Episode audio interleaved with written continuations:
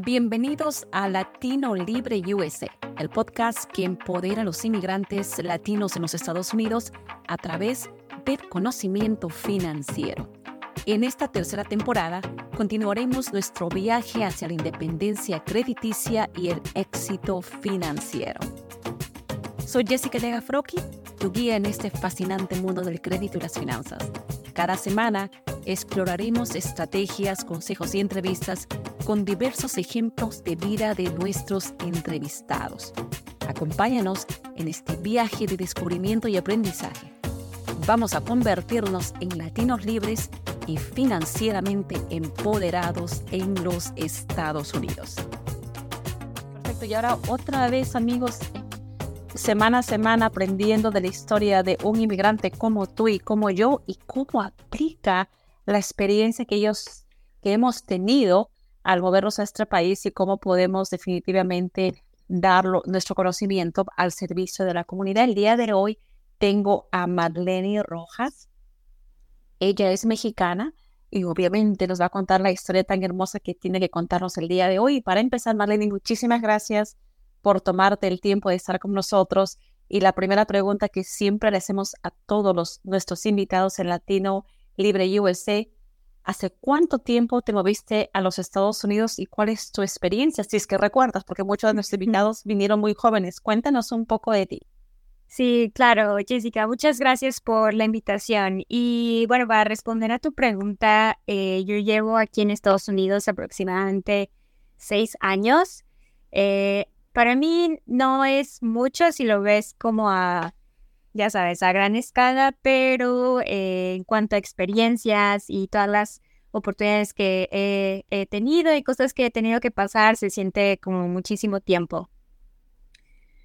Perfecto. Entonces, cuéntanos, eh, de las, ¿qué es lo que tú puedes eh, enseñarnos? Porque tú en este momento estás en Massachusetts. Cuéntanos cómo es la comunidad allá en Massachusetts, la comunidad hispana.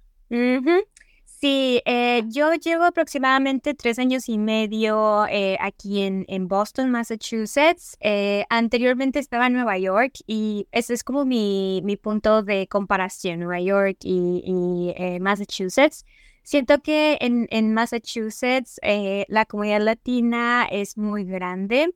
No necesariamente hay muchas personas con las que yo me pueda identificar como mexicanos. siento que el grupo de mexicanos que hay aquí es muy pequeño, pero claro, hay muchas otras culturas como, bueno, de otros países como República Dominicana, Brasil, este, eh, muchas personas también que son, son de Centroamérica. Y quiero, no sé, enfatizar que a pesar de que todos seamos de diferentes países, siempre está ese sentido, ese sentido de comunidad, de ser latino, podría decir y que casi eh, es una de las cosas que, que, me he dado cuenta, que no importa de qué país tengas, mientras tengas las mismas costumbres, similitudes en la cultura, esas, esos aspectos te hacen sentir bienvenidos y parte de, de la cultura latina. Por supuesto. ¿Y tú crees que, que, qué es lo que tú crees que se puede aportar o seguir aportando? Sí, yo creo que, eh, bueno, sí, es una buena pregunta. Eh, yo creo que depende de, de, de en dónde estés tú, en tu vida, ya sea personal, profesionalmente, y siento que estando en, en, el ámbito profesional en el que yo estoy, la oportunidad que he tenido de interactuar con muchas comunidades directamente, siento que em, ser como, o sea, dar ese, ese soporte a los otros, ayudar a los otros, siento que eso ha sido muy importante y es algo que veo mucho este, en todos los lugares que he estado aquí en, Estados Unidos. Es algo que todos tenemos en común y que siento que eso ha ayudado mucho a, todas las personas de las comunidades latinas a seguir adelante, ya sea a través de voluntariado, del trabajo que tú hagas, eh, tan solo por ser parte de, de, esta comunidad, no importa de dónde seas, el poder ayudar a otras personas y recibir ayuda de de esos, de esos otros grupos también es algo que siento que todos tenemos en común y que siento que todos nos podemos beneficiar y personalmente yo también agradezco todo el soporte que he tenido de, de estas comunidades en estos lugares en los que he estado. Y, hablaste de un tema bien puntual y, es un tema que de repente no está tan relacionada en la cultura eh, latinoamericana o la cultura hispana, como la quisiéramos llamar, qué es el voluntariado. Nosotros ya de por sí somos voluntarios en nuestros países cuando hacemos muchas cosas por nuestras familias o amigos, pero acá sí le ponen un nombre y le llaman voluntariado. ¿Tú cómo puedes invitar a la gente para que tenga ese, ese tabú? Porque mucha gente dice, sí, pero para ser voluntario yo necesito tener grados académicos o la universidad y cosas así.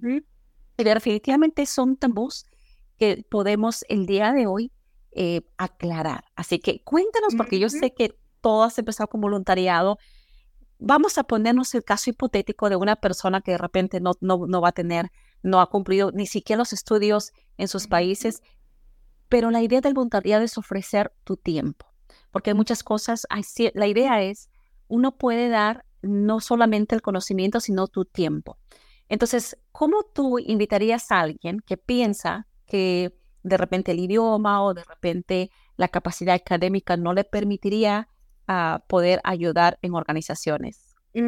Sí, creo que esa es una muy buena pregunta y eh, prácticamente lo que yo hago en mi trabajo es interactuar con muchos voluntarios, servicio y es prácticamente así como es que yo inicié mi carrera profesional a través del voluntariado.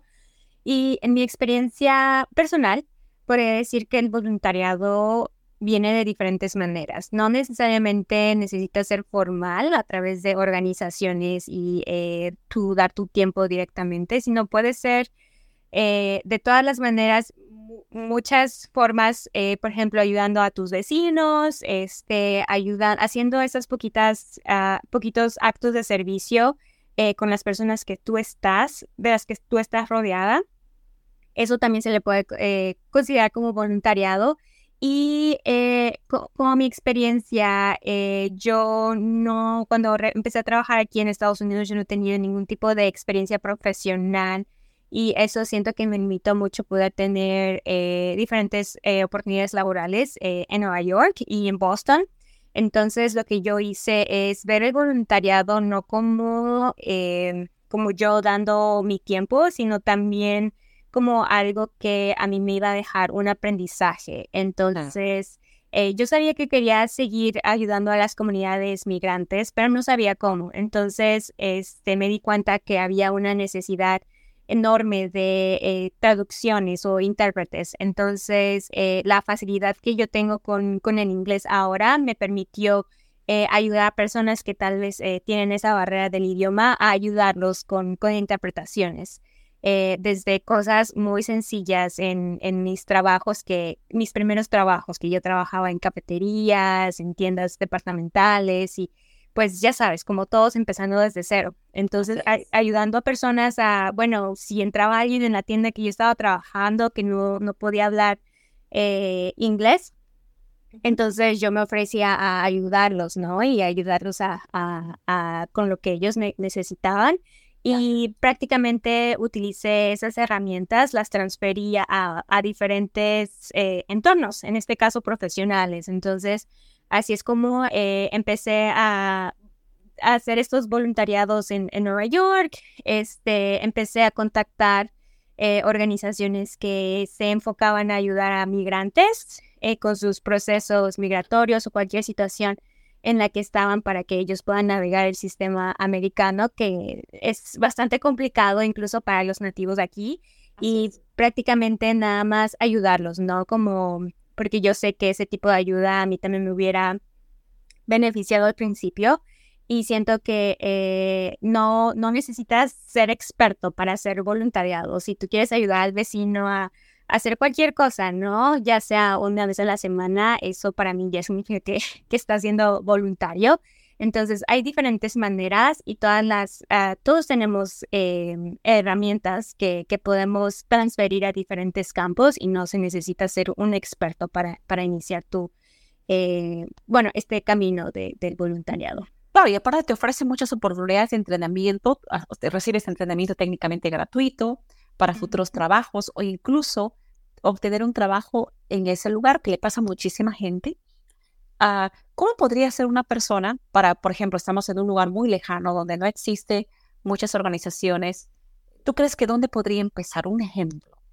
Claro, sí, yo creo que eh, prácticamente es identificar qué es lo que a ti te gustaría hacer. Si tú quieres ayudar a tu comunidad, eh, cada eh, yo podría decir que cada, cada pueblo, cada ciudad tiene diferentes organizaciones o centros comunitarios que siempre están ayudando a, gente de la comunidad.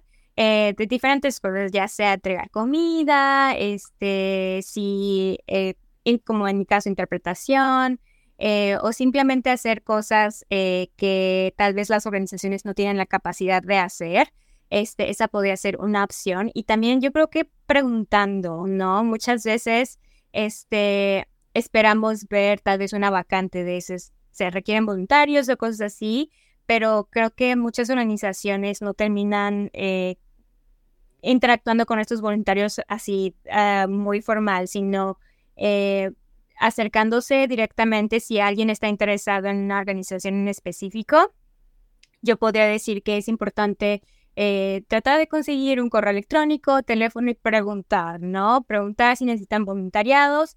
Y siento que todas las organizaciones eh, siempre la ayuda es recibida, entonces eh, creo que raramente te van a decir que no, a no ser que sea este, algo muy específico, ¿no? Pero yo creo que es identificar eso, qué es lo que te gustaría aprender y también acercarte, iniciar ese paso por, por ti mismo.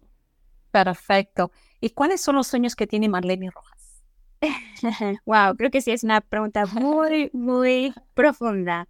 Eh, yo creo que seguir apoyando a la comunidad eh, latina, porque desafortunadamente en este país muchas veces eh, siento que no somos considerados, entonces tratar de eh, apoyar a, las comunidades para que podamos crear más, más redes y estas redes sigan apoyando a otras comunidades y poder seguir extendiéndonos y así poder tener más representación en, en todos, ¿no? Porque se sigue diciendo que los latinos somos eh, minoría, pero en realidad no lo somos, no, no somos minoría tenemos bastante representación, sino que es que somos vistos como minoría porque no hay esa representación. Entonces, seguir apoyando a estas comunidades porque siento que es muy importante que, que podamos seguir viendo a personas eh, latinas en ya sea puestos públicos, este, liderando organizaciones, iniciando negocios. Siento que eso es muy importante. Entonces, eh, yo creo que ser, eh, mi sueño sería eso, seguir apoyando estas comunidades para que a, algún punto podamos este, alcanzar eh, esa representación que, que mucha falta hace. Perfecto. ¿Y qué recomendaciones tú, tú, le das a los nuevos inmigrantes que en este momento nos están escuchando? Y como nuevo inmigrante, pues eh, primero que hay tantos sueños que uno quiere hacer, eh, se pone a pensar las limitaciones del idioma. Por otro lado, dices, bueno, creo que ya no es como yo me lo habían contado en mi país. ¿Qué recomendaciones tú le das, Marlene? Claro, sí, yo creo que una de mis recomendaciones es no tener miedo a pedir ayuda, porque muchas veces el sistema nos ha enseñado a ser completamente independientes y tratar de hacer las cosas por nosotros mismos, sobre todo cuando estamos en un lugar nuevo y no conocemos eh, cómo, cómo funcionan las cosas. Entonces, eh, yo creo que pedir ayuda es algo que también nos ayuda a ser un poco humildes, porque también es importante conocer que no podemos eh, hacer todo por, por nosotros mismos, ¿no? Entonces siempre vamos a necesitar ayuda de, de la comunidad, de, las personas alrededor de nosotros. Entonces, ese sería mi, mi consejo. Eh, preguntar, eh, nunca está de más preguntar si hay dudas, ¿no? Yo me acuerdo que cuando recién empezaba a navegar el sistema aquí en Estados Unidos, muchas veces tenía que hacer citas por teléfono o ir a oficinas y pedir información muchas veces este, al principio me da mucho miedo, ¿no? Como que decirles a las personas que, que no entendía lo que me estaban diciendo. Entonces, como que llegaba y después me iba con más preguntas, ¿no? Entonces, este, hay veces en que sí las personas se toman el tiempo de poder explicarte lo que, lo que tú tienes, las, perdón, las preguntas que tú tienes, pero hay veces en que las personas te van a decir, bueno, pues yo ya lo dije y no lo voy a volver a decir. Entonces, este, pues esas, esas eh, situaciones no deben hacerte sentir mal porque prácticamente no está en ti, sino está en las demás personas. Tú estás haciendo todo lo posible para poder este, eh, eh, llevar tu vida, ¿no? Claro, o acostumbrarse también a los nuevos. ¿Y qué, qué piensas tú? Porque obviamente tú has trabajado mucho en voluntariado, los temas de migración. ¿Qué tema es el que tú crees que le hace falta a la gente conocer? Sí, yo creo que es uh, tener como más sensibilidad por las por todas las personas, ¿no? A nuestro alrededor. Este, muchas veces entre, entre latinos se, sabemos, ¿no? Que todos tal vez tenemos eh, similares, experiencias similares, este, pero cada experiencia es completamente diferente. Entonces, puede que la situación sea igual, pero nunca va a ser exactamente igual. Entonces, ser empático los unos con los otros y también este, como hablar por ti mismo y ayudar a los que no pueden hablar por sí mismo, porque sí, eso es súper importante, eh, sobre todo en un país en donde el racismo desafortunadamente es una realidad todavía.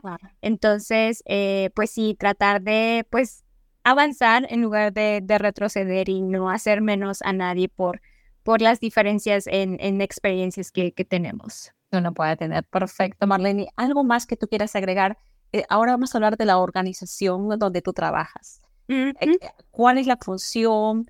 ¿A qué lugares llega? La gente se puede contactar vía telefónica, presencial, vía Zoom. Cuéntanos más de la organización. Sí, yo trabajo para una organización que promueve el servicio y el voluntariado en la región de Massachusetts. Eh, uno de los programas más populares que se encuentra eh, prácticamente en todo el país es AmeriCorps y también hay otros eh, programas muy específicos del estado de Massachusetts. Entonces, este tipo de programas, en lo personal, yo también fui un miembro de AmeriCorps y me ayudó a desarrollar muchas habilidades que, que pues yo jamás podría haber desarrollado por mí misma. me dio esas herramientas para que yo pueda aprender más de las comunidades y eh, cada estado tiene un programa de AmeriCorps. Eh, estos programas prácticamente tratan de hacer un año de servicio aproximadamente en diferentes organizaciones y estas organizaciones regularmente son organizaciones sin fines de lucro que eh, ayudan a las comunidades en diferentes aspectos, ya sea en educación, este, salud, ¿qué más? Educación, alimentación, eh, inmigración, tiene diversos, diversos programas. Eh, y cada estado tiene, como mencionaba, eh, tiene un, un, programa. Entonces, si nada más ponen en, en el buscador AmeriCorps, ustedes pueden encontrar diferentes programas en, en cada estado y prácticamente es programas enfocados en apoyar a las comunidades. Excelente. Y las, como la pregunta también sería es, cualquier persona en los Estados Unidos que nos escucha puede acceder?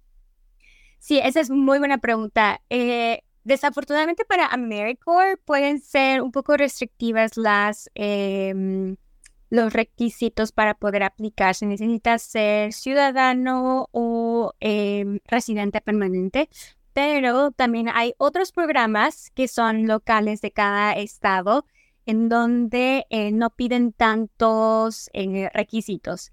Entonces, yo creo que un buen punto para empezar es con voluntariado en tu comunidad y de ahí empezar a hacer conexiones para que tú puedas aprender más de, de estas comunidades. Eh, si en algún futuro se requiere como formalizar más este servicio, este, tener como más, em, como más documentación oficial, poder decir de que se hizo el, año de servicio AmeriCorps podría ser una oportunidad para para las personas para poder desarrollarse o también eh, iniciar o hacer un cambio profesional. Si antes yo era, por ejemplo, en mi caso, que yo era educadora en México eh, y yo quería empezar a trabajar en el, en el sector eh, de organizaciones sin fines de lucro dedicado a migración, yo no sabía cómo hacer ese cambio.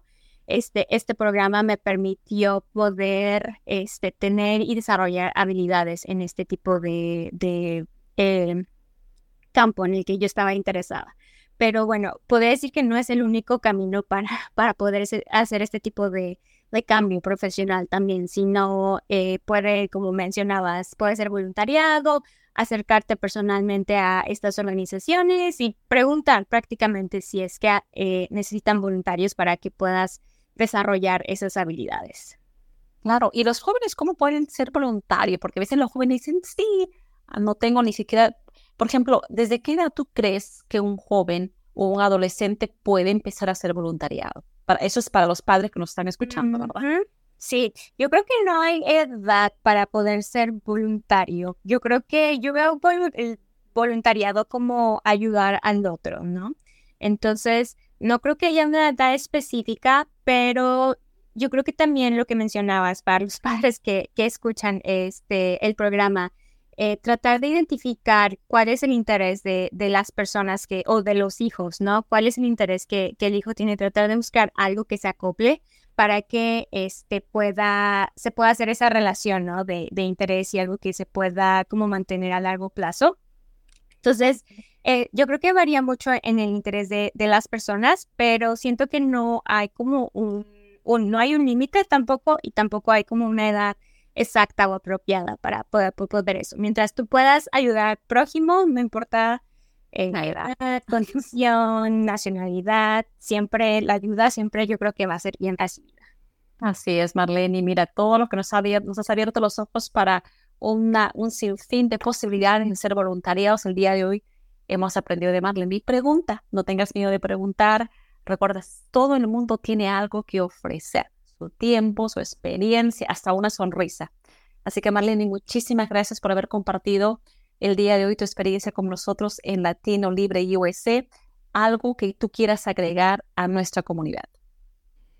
Yo creo que eh, seguir eh, representándote a ti mismo eh, afuera con todas las donde tú vayas a estar siempre es muy muy importante no dejar que el miedo, las inseguridades este, te limiten, porque prácticamente nosotros somos nuestro propio límite y siempre pasa mucho cuando estamos en un ambiente en el que no nos sentimos completamente, no somos familiares a ese ambiente, ¿no? Entonces, eh, al final, eh, el hablar por nosotros mismos va a ser eh, un bien para, para nosotros, entonces, que prácticamente que, que, el miedo no nos, no nos detenga. Excelente, Marlene. Muchísimas gracias por tomarte el tiempo de estar con nosotros. Estuvo con nosotros el día de hoy Marlene Rojas. No se olviden de seguir a su organización, que lo van a ver ustedes en la información de este podcast. Conmigo, amigos, será hasta la próxima semana. Gracias, Marlene. Chao. Muchas gracias. Hasta luego. Adiós.